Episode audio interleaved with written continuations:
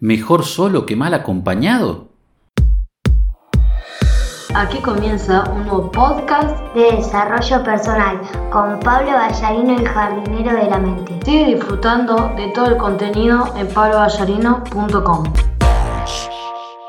Uno de los miedos más aterradores, de esos que queremos evitar a toda costa, es aquel de quedarnos solos, de sentirnos solos.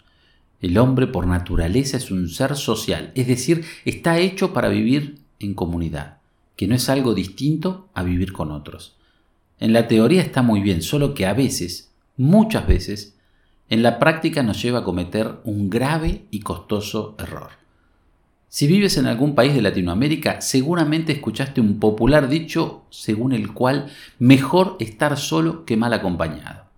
Si bien aplica a cualquier actividad de la vida, por lo general está conectado con las relaciones personales, en especial las sentimentales se invoca después de una ruptura, en medio de ese dolor que nos produce la terminación del vínculo. En medio del despecho, de ese te amo, pero también te odio, que nos da vueltas y vueltas en la cabeza, gritamos a los cuatro vientos que es mejor estar solo que mal acompañado. Sin embargo, apenas el dolor se atenúa, apenas la rabia se disipa, apenas se recupera la alegría, volvemos a bajar la guardia y de nuevo quedamos expuestos a andar con malas compañías. Desde que somos niños, en casa, nos enseñan que tenemos que estar rodeados de los que llamamos nuestros seres queridos, padres, hermanos, abuelos, tíos y primos, algo así como el primer anillo, y de amigos, compañeros y parejas como el segundo anillo. Y está bien, siempre y cuando esas personas contribuyan a tu desarrollo, aporten a tu crecimiento y a tu felicidad. ¿Por qué digo esto? Porque sucede a veces, más veces de la que nos gusta reconocer en voz alta y en público, que la mayor fuente de nuestros problemas, de nuestros conflictos, de nuestras desgracias, se origina en estos círculos íntimos. Es decir, los obstáculos que impiden que alcances tus sueños, que seas feliz, que tengas una vida llena de abundancia, son personas cercanas a ti. Sé que este es un tema polémico del que prácticamente nadie quiere hablar es porque nos enfrenta a las creencias limitantes con que fueron programados nuestros cerebros. Nos han dicho que la familia es el cimiento de la sociedad, que la familia es la prioridad de tu vida, que los amigos son para toda la vida, en fin. Sin embargo, en la práctica, en la realidad, sabemos que no es tan así. Estoy completamente seguro de que tú conoces al menos un caso, sé que son más, pero por lo menos uno, de personas cuyos enemigos eran sus padres o sus hermanos o su pareja. Personas que dedicaron años de su vida a cultivar una relación y al paso del tiempo vieron cómo esos vínculos se hacían añicos. El resultado, su vida también se hizo pedazos por el cordón umbilical de la dependencia. Creemos que para estar completos como seres humanos necesitamos que haya otro a nuestro lado.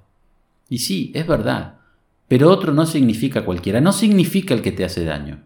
Y esto dolorosamente, aplica igual si es tu padre, tu pareja, tu amigo, tu hermano, tu compañero de trabajo o quien sea. Sabemos que nos hace daño, pero la presión social nos impide cambiar. También estamos convencidos de que necesitamos la aprobación de otros para ser felices, y no es así. Pensamos que debemos ser simpáticos con todos y con cualquiera, que debemos caerle bien a todo el mundo y no se puede, y no se debe.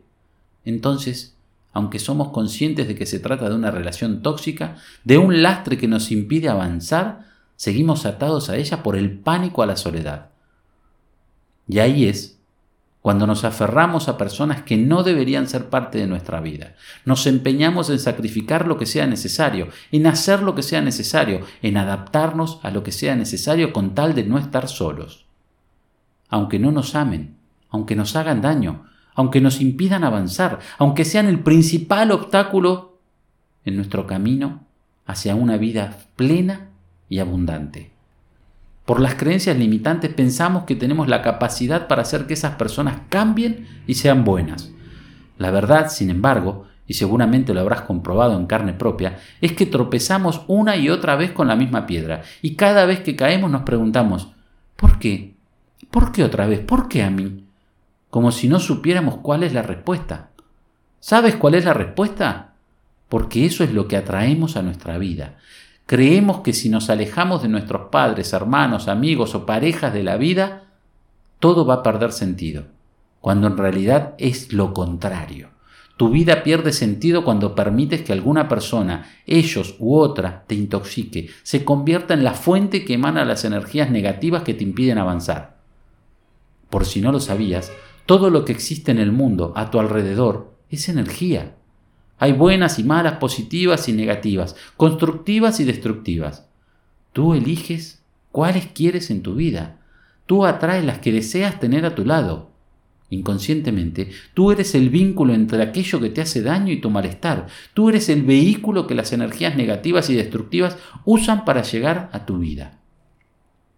Se trata de una situación muy compleja, pero no es el acabose. No es el final. De hecho, tengo buenas noticias para ti. Tú tienes el poder de cambiarlo. ¿Lo sabías? De hecho, tú eres la única persona que puede evitar que lo tóxico entre en tu vida. La siguiente pregunta pertinente es, ¿estás interesada, interesado en hacerlo? No creas que es un interrogante lógico, porque son muchas las personas que no quieren cambiar.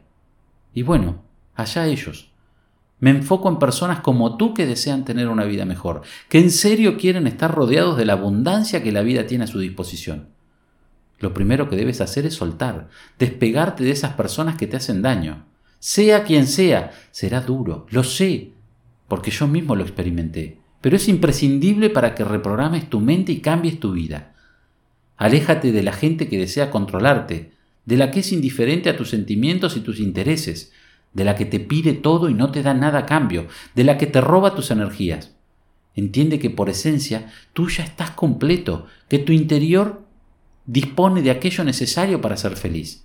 La presencia de otras personas en tu vida es un complemento, algo establecido para sumar. No le vas a caer bien a todo el mundo. No le vas a interesar a todas las personas que a ti te interesan. No necesitas estar pegado a otro para ser feliz. No eres para todos y no todos son para ti. Es la lección que debes aprender y sobre todo poner en práctica. Dolerá seguramente, como cuando te extraen una muela, pero podrás seguir viviendo, podrás continuar con tus proyectos, podrás alcanzar tus sueños. Hay millones de personas en el mundo y solo unas pocas podrán ser parte de tu círculo cercano. Solo unas pocas te ayudarán a crecer y te impulsarán al éxito y la abundancia. Para conectar con esas personas, eso sí, primero debes soltar a las que te estancan, a las que te hacen daño, a las que significan energías negativas y destructivas. Recuerda, tú tienes el poder. ¿Qué es lo que eliges? Aquí finaliza este podcast del jardinero de la mente. Sigue disfrutando de este y otro contenido en pabloballarino.com.